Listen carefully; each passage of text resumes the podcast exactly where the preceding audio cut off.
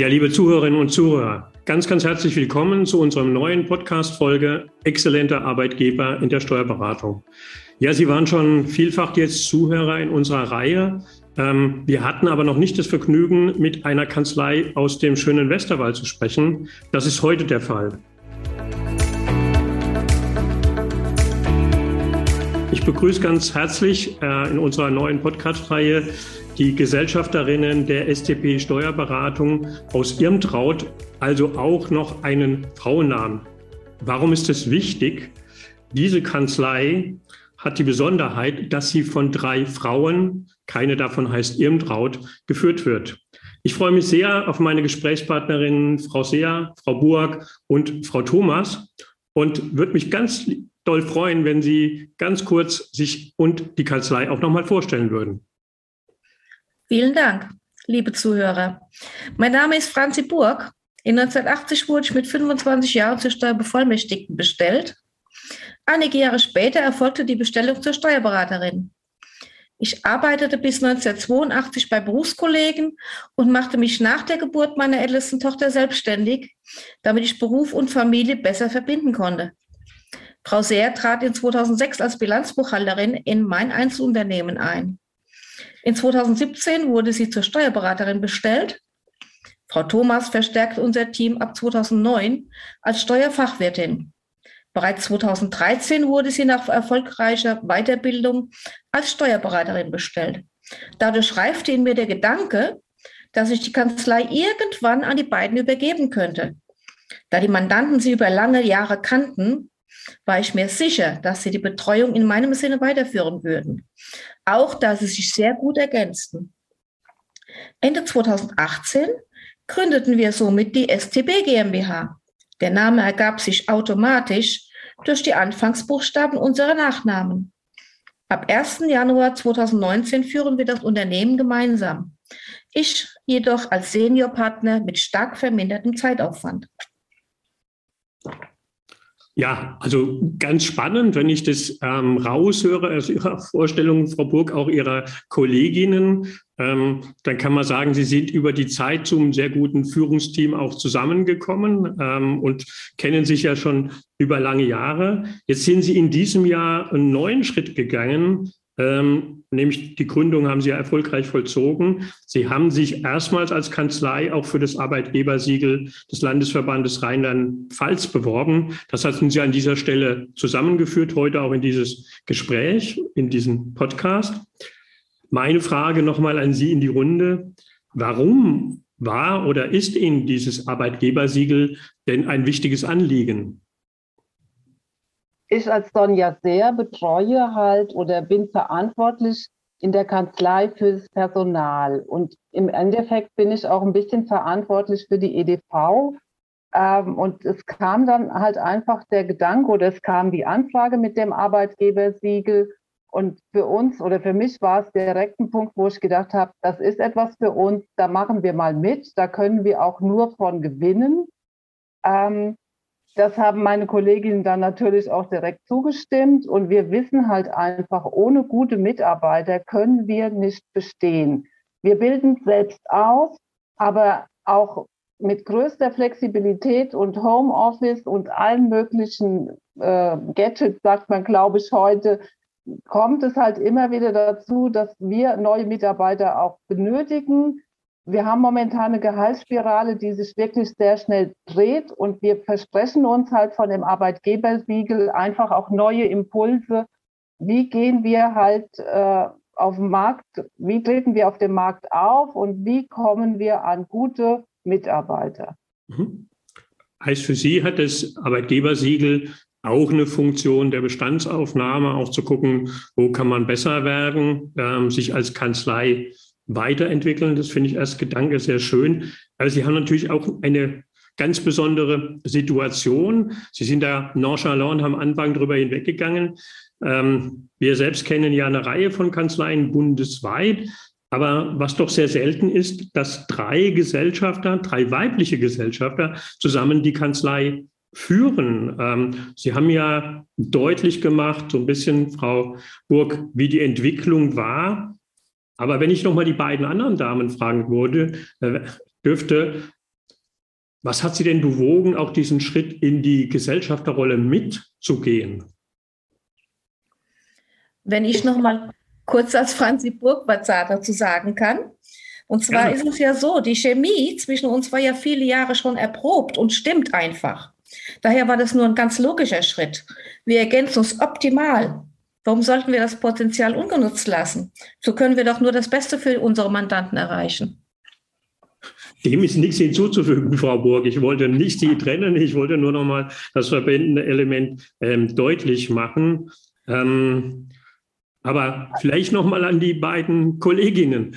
Ähm, Vielleicht mal auch mit der Frage dahinter, was war denn die größte Veränderung nicht von der Kollegin Franzi Burg, sondern der Mitgesellschafterin Franzi Burg? Also da darf ich als Sonja sehr gerade noch mal eingreifen. Ähm, wir hatten auch vorher schon immer ein Miteinander, gerade in der Beziehung Melanie Thomas, Franzi Burg und mir. Wir haben immer schon zusammen auch entschieden in den letzten Jahren, ähm, für mich war vielleicht die größte Veränderung, ich habe immer gedacht, ich bin jemand für die zweite Reihe, was, glaube ich, sehr viele Frauen auch immer denken, dass sie dieses Zuarbeiten besser können, wie das vorne stehen. Und habe jetzt durch diesen Gang nach vorne, durch diesen Schritt in die erste Reihe erstmal erfahren und gelernt, dass ich auch die erste Reihe kann. Sehr schön. Frau Thomas, mögen Sie das noch um einen Aspekt ergänzen oder sagen Sie, meine Kolleginnen haben das wunderbar zusammengefasst? Nein, meine Kolleginnen haben das wunderbar zusammengefasst. Gut, ähm, dann, dann, dann würde ich gerne einen Schritt weitergehen, weil wir schon bei dem Punkt sind, äh, den gerade Frau Seer angesprochen hat, liebe Zuhörer. Das hört man natürlich oft, dass also Frauen in die zweite Reihe, Männer in die erste Reihe. Dass das Rollenbild sich ändert, ist klar. Das, denke ich, erleben wir alle in der Gesellschaft. Ähm, trotzdem ist es natürlich auch eine Prägung, die über Jahre erfolgt. Und deswegen ein bisschen in der Zuspitzung, ähm, wo nehmen Sie denn aus eigener Sicht andere Schwerpunktsetzungen vor, als männlich geprägte Kanzleien. Sie sind ja auch mit Ihren Berufskollegen im Austausch. Frau Burgs, Sie engagieren sich auch für den Steuerberaterverband in präsidialer Funktion in Rheinland-Pfalz. Also von daher haben Sie auch einen Überblick. Und gibt es da Unterschiede zwischen der männlich geführten Kanzlei und der weiblich geführten Kanzlei? Äh, liebe Zuhörer, die Frau Thomas kann da, glaube ich, viel mehr dazu sagen wie ich, weil ich äh, sehr lange nicht mehr unter männlicher Führung gearbeitet habe. Gut. Ja, ich als, äh, als Melanie Thomas finde, dass ähm, Frauen einfühlsamer sind. Ähm, sie gehen eher auf die persönlichen Belange der Mitarbeiter ein und sind daher nicht zu, zu streng. Ich habe es erlebt, äh, ich bin in einer Kanzlei, habe ich die Ausbildung gemacht, äh, wo ich drei Chefs hatte die, wo es mir so ankam, nicht so viel Wert auf Mitarbeiterführung legten. Also Führung ist für Sie schon ein wichtiger Punkt. Das hat jetzt Frau Thomas angesprochen, liebe Zuhörerinnen und Zuhörer. Aber ich glaube auch stellvertretend, fragt das nur noch mal nach im Kreis, aber glaube ich auch stellvertretend für alle drei Gesellschafterinnen. Also Führung ein wichtiges Thema, Fragezeichen. Ich würde als Sonja sehr jetzt das nochmal, liebe Zuhörer, ergreifen das Wort. Ähm, für uns ist Führung und zwar gemeinsame Führung halt ein wichtiger Punkt. Die Frau Thomas das hat das halt gerade in ihrer alten Kanzlei erlebt, dass es so ein Einzelkämpfertum gab, dass jeder sein Ding nach vorne bringen wollte. Und wir versuchen halt gemeinsam zu führen. Das gelingt uns nicht immer. Das äh, geht auch hier mal schief, aber wir, wir haben uns oder wir setzen uns wieder zusammen, wir reflektieren und sagen, okay, das muss in der Zukunft anders werden. Und das ist was, was uns sehr, sehr wichtig ist. Das ist ja ein sehr schöner Gedanke. Wir sagen nochmal gemeinsam auch in Führung gehen, gemeinsam auch Führung gestalten. Führung soll ja wirken auf Mitarbeiter oder potenzielle neue Mitarbeiter. Werden Sie auf Ihre Führungssituation, drei Frauen in Führung, auch von Bewerbern oder von den Mitarbeitern mal angesprochen? Gab es dazu schon Feedback? Ich ergreife jetzt nochmal das Wort. Ähm, als Sonja sehr, das merkt mir schon, dass ich hier so ein bisschen, ich sage jetzt mal, im Westerwald würde man sagen, der Schwätzer auch bin. ähm, also ich sehe keinen Wettbewerbsvorteil für eine frauengeführte Kanzlei. Es wird bestimmt die eine oder andere Bewerberin geben, die lieber bei einer Frau arbeitet, aber es wird auch andere Bewerber und Bewerberinnen geben, die sagen, hm, nee, so eine Zickenbude, das mögen wir lieber uns nicht antun. Ähm, aber wir haben ja gute Mitarbeiter und wir haben auch lange Mitarbeiter, also die schon lange bei uns sind. Deshalb können wir nicht alles verkehrt gemacht haben. Also wir sind glaube ich, schon auf einem ganz guten Weg wir haben halt eine gemeinsame Führung, aber mit getrennten Verantwortungsbereichen. Also es ist nicht so, dass hier jeder alles macht, sondern die Verantwortungsbereiche sind klar getrennt. Und das bekomme ich halt auch immer im Feedback, in Mitarbeitergesprächen mit, dass das den Mitarbeitern auch wichtig ist. Die wollen klare Regeln, die wollen wissen, wer ist zuständig und wo geht der Weg halt hin, wo geht der Weg lang die mhm. Strategie, die das Arbeitgebersiegel natürlich auch irgendwo in den Vordergrund stellt. Das ist richtig. Sie haben auch einen für mich zweiten großen Komplex gerade angesprochen, also das Thema auch ähm, Umgang mit den Mitarbeitern, aber bis hin auch in der Frage, ja, wie entwickeln sich Mitarbeiter in der Kanzlei? Sie haben ja über den eigenen Werdegang, denke ich, da eine sehr gute Vorbildfunktion.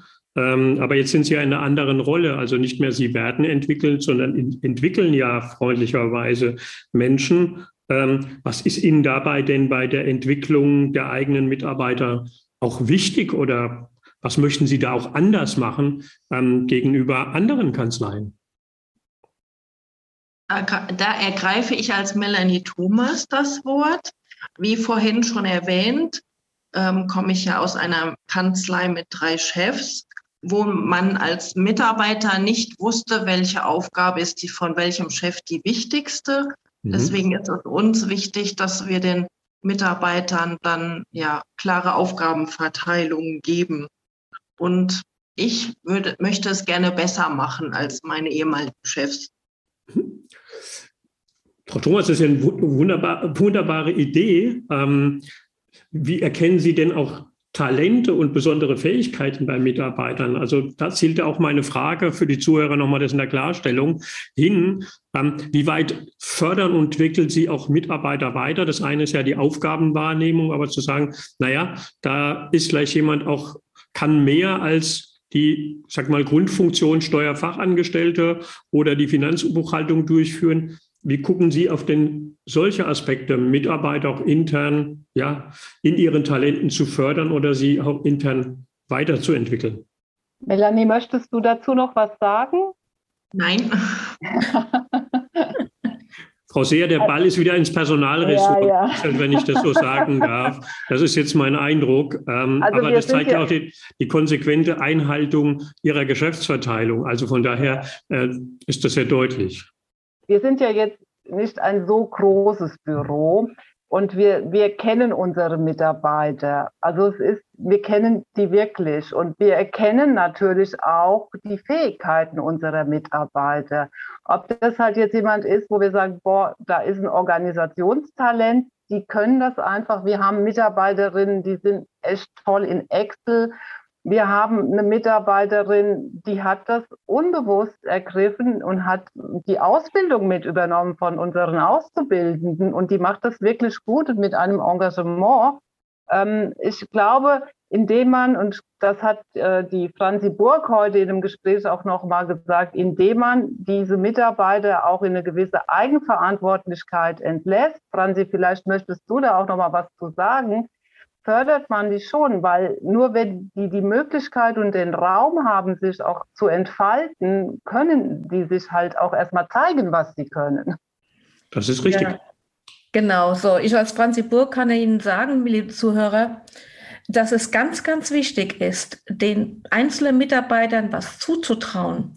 Ich selber kann das ja beurteilen, wenn ich im Betrieb bin, äh, inwieweit er in der Lage ist, was umzusetzen. Ich muss einfach mal hingehen und muss besagen, bitteschön, da ist das Thema, das muss jetzt gemacht werden, versucht das zu lösen. Und Sie werden gar nicht glauben, äh, wie die Mitarbeiter dann doch Initiative ergreifen, weil das für die ja auch ganz, ganz wichtig ist, äh, auch eine Lösung zu finden für das Problem.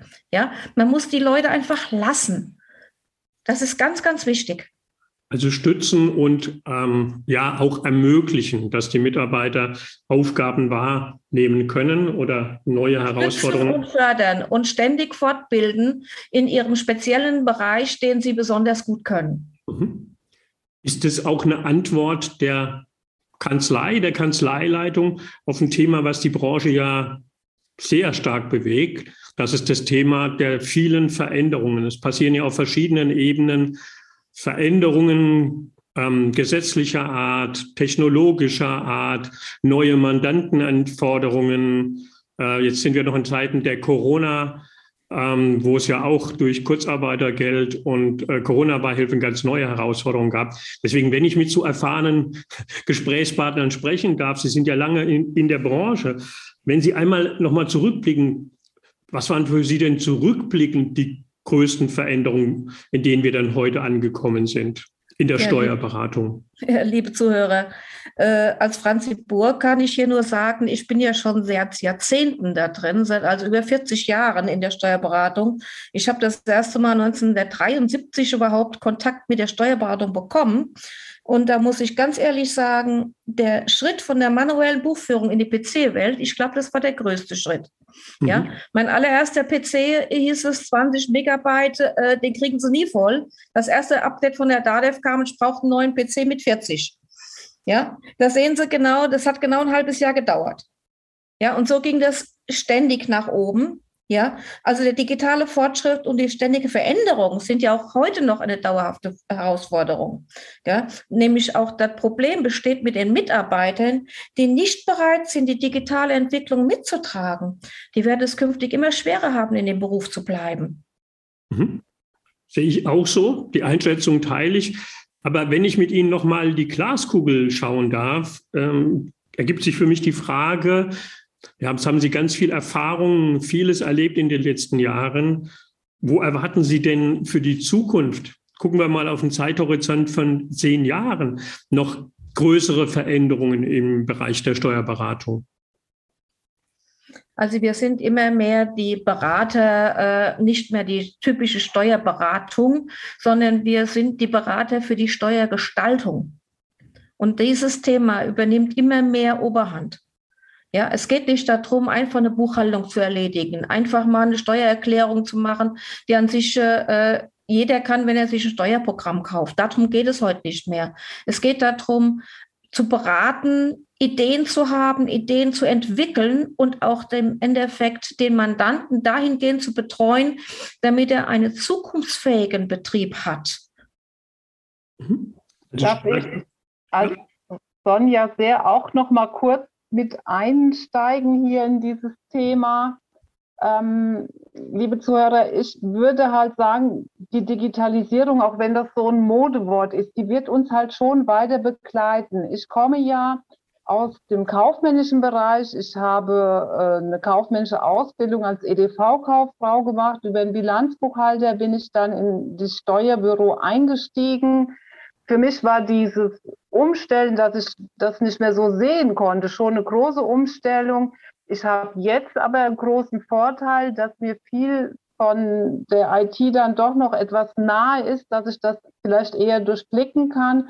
Und das ist aber ein Punkt, den unser Beruf gehen wird. Wir müssen immer mehr auch die Mandanten begleiten, auch in der IT, ob das jetzt das Einlesen ist von Kassensystemen in unsere Systeme, oder ähm, ansonsten halt die Digitalisierung, äh, das Scannen von Belegen, ein digitales Kassenbuch und diesen klassischen Buchhalter, den es halt früher gab und den jeder bestimmt bildhaft vor sich sieht, der, den wird es in zehn Jahren nicht mehr geben, weil der wird keinen, keinen Beruf mehr haben. Das wird, diese Buchhaltung wird in dieser Form nicht mehr stattfinden.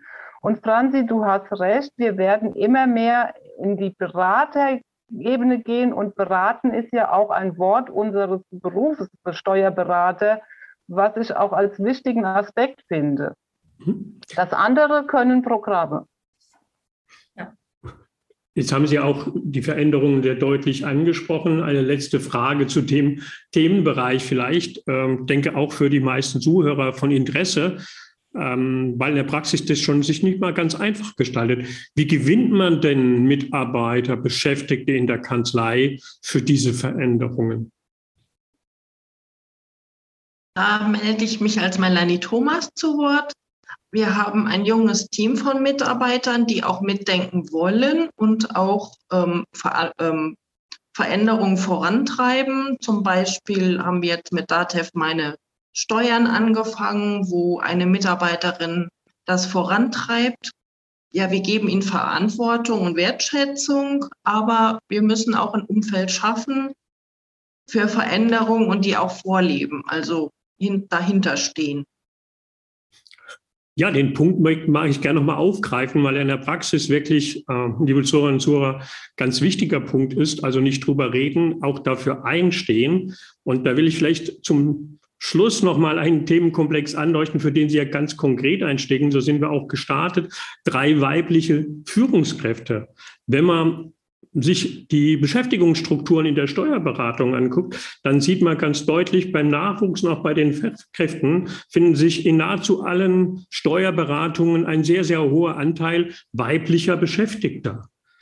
Wenn man auf der anderen Seite den Blick wendet auf die Führungs- oder Gesellschafterfunktion in Kanzleien, ist es ein deutlich geringer Anteil.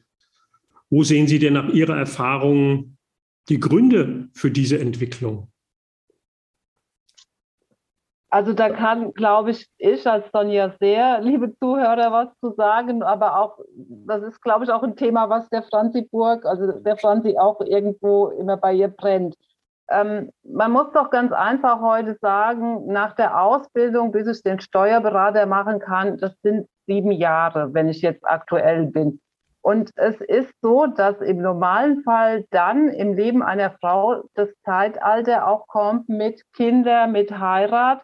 Und die Ausbildung zum Steuerberater ist ja auch noch teuer. Also es ist ja nicht so, dass man das einfach so nebenbei machen kann. Ähm, es ist dann halt auch so in Deutschland, dass wir da wirklich noch ein Entwicklungsland sind in Sachen von Kinderbetreuung und auch in Sachen von der Förderung von Frauen im Beruf. Wie sich das jetzt entwickelt, wir haben ja jetzt eine neue Bundesregierung mit halbe halbe, vielleicht geht ja etwas voran, ich weiß es nicht. Aber wir haben doch momentan den Stand, dass wenn Sie die Abiturklassen sich anschauen, die sind fast, da bestimmt fast zwei Drittel mit Frauen besetzt, die auch sehr gute Abiturklausuren schreiben, aber dann in die Ausbildung gehen, die diesen Weg dann nicht weitergehen, die die ja vielleicht auch einfach die Macht dann einfach ein bisschen scheuen. Ähm, auf der anderen Seite halt in, in diesem Steuerfachangestelltenbereich ist es natürlich eine gute Arbeit, die ich auch zum Beispiel mit Kind auch von zu Hause leisten kann. Aber wir müssen es einfach schaffen, dass Frauen mehr auch in diese Führungspositionen reingehen, dass die auch die Macht annehmen, die sie damit halt haben, etwas zu bewegen. Mhm. Sie haben gerade zwei Worte benutzt, die man nicht so häufig hört in der Steuerberatung.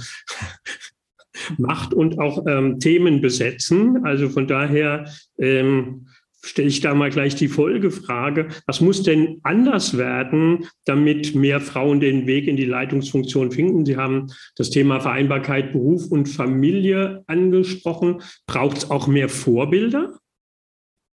Äh, ja, liebe Zuhörer, Franzi Burg äh, ich habe es selbst am eigenen Leib ja erfahren müssen. Äh, die selbstständige Tätigkeit war für mich ja der einzige Ausweg damals, auch mehrere Kinder zu bekommen. Das hätte damals überhaupt nicht funktioniert mit einer Beschäftigung als Arbeitnehmer. Mhm. Zu der Zeit gab es kein Homeoffice und es gab auch sonst keine Möglichkeiten, immer äh, irgendwo was zu machen, da man immer vor Ort sein muss. Und wenn man Kinder hat, funktioniert das nicht. Bei den Männern ist es ja hier eine ganz einfache Geschichte.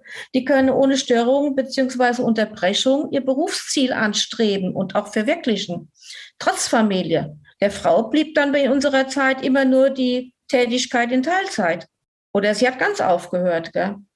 Und was sich da verändern muss, aus Sicht der Nachwuchsgewinnung ist ganz einfach eine bessere Arbeitsteilung, wenn man Familie haben möchte, innerhalb der Familie und auch die Rahmenbedingungen des Gesetzgebers müssen auch besser werden in der Richtung.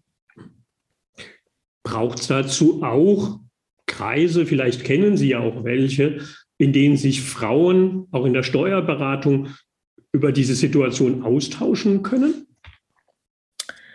Also ich kenne da weiter keine, die sich austauschen. Ich weiß nur, dass ich ein Kuriosum bin in der Richtung. Äh, ich kenne, äh, habe eine einzige Frau gekannt, die ebenfalls drei beziehungsweise vier Kinder hatte. Ich hatte teilweise auch mal vier, weil ich noch ein Pflegekind dazu genommen habe, trotz einer ganztägigen Berufstätigkeit. Und äh, ähm, andere äh, Frauen, die dann auch Kinder bekommen haben, die haben dann eins bekommen und da waren sie voll ausgelastet. Mhm. Ich möchte aber noch mal was einwerfen als Sonja sehr, weil ich habe das geschafft oder wir haben es in einer kleinen Gruppe, wobei wir keine reine Frauengruppe sind, ja. geschafft, unter Kolleginnen ähm, uns auszutauschen und auch Aufgaben gemeinsam zu erledigen. Das ist damals entstanden, wie die Datenschutzgrundverordnung auf einmal aufpoppte. Wir haben alles, also aufpoppte ist ein blöder Begriff. Ähm, wir haben alles, alle kleine Kanzleien und jeder sollte sich mit diesem riesigen Komplex beschäftigen. Und dann haben wir auch gesagt, das können wir auch zusammen. Ja, das muss nicht jeder alleine machen. Da können wir uns austauschen und unterstützen. Und dieser Kreis ist, hat Bestand. Wir treffen uns regelmäßig und tauschen uns auch aus. Wir tauschen uns auch aus über Preisgestaltung oder über die Personalproblematik. Ähm, das kann so weit gehen, dass wir uns in der Überlegung oder die Überlegung auch schon einfach mal da war, können wir vielleicht irgendwann ein gemeinsames Lohnbüro führen, ja, weil gerade halt gute Lohnbuchhalter, äh, die muss man ja auch erstmal finden. Und da könnte man viel mehr gemeinsam machen. Und ich denke, die, die sind zum Teil wesentlich jünger wie ich und diese neue Generation, die geht da nicht mehr so in diese Konkurrenzdenken rein, sondern die sagt einfach, wir tun uns doch nichts. Es ist Arbeit für uns alle genug da und dann können wir doch gemeinsam mehr erreichen, als wenn jeder für sich alleine in seinem Büro probiert, alles zu können.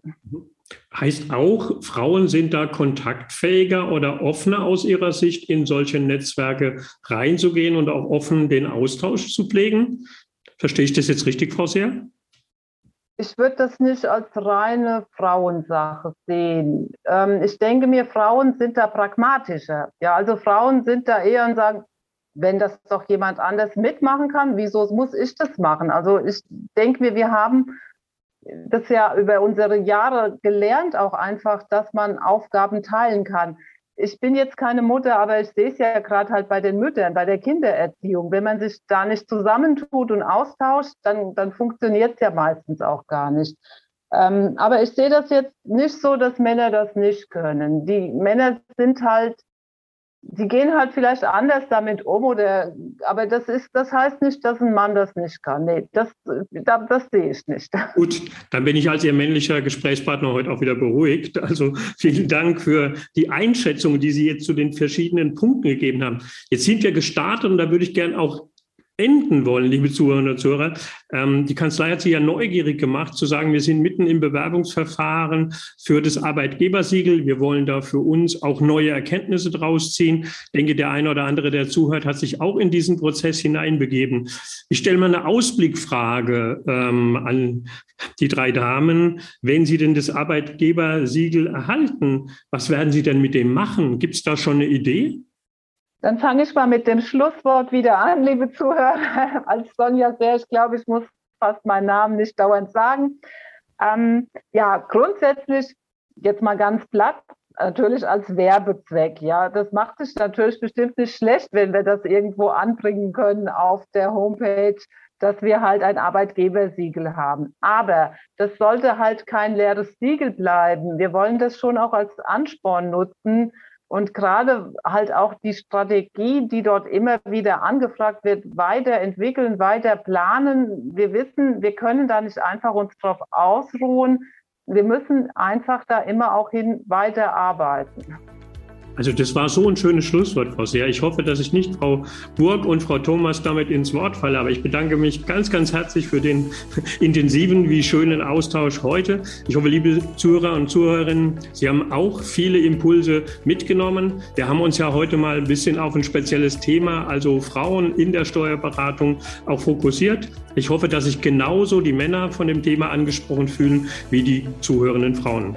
Ich sage einen ganz, ganz herzlichen Dank an meine Gesprächspartnerin. Ähm, ja, herzlichen Dank. Wir danken ebenfalls. Und wir danken Ihnen. Ja, wir danken auch.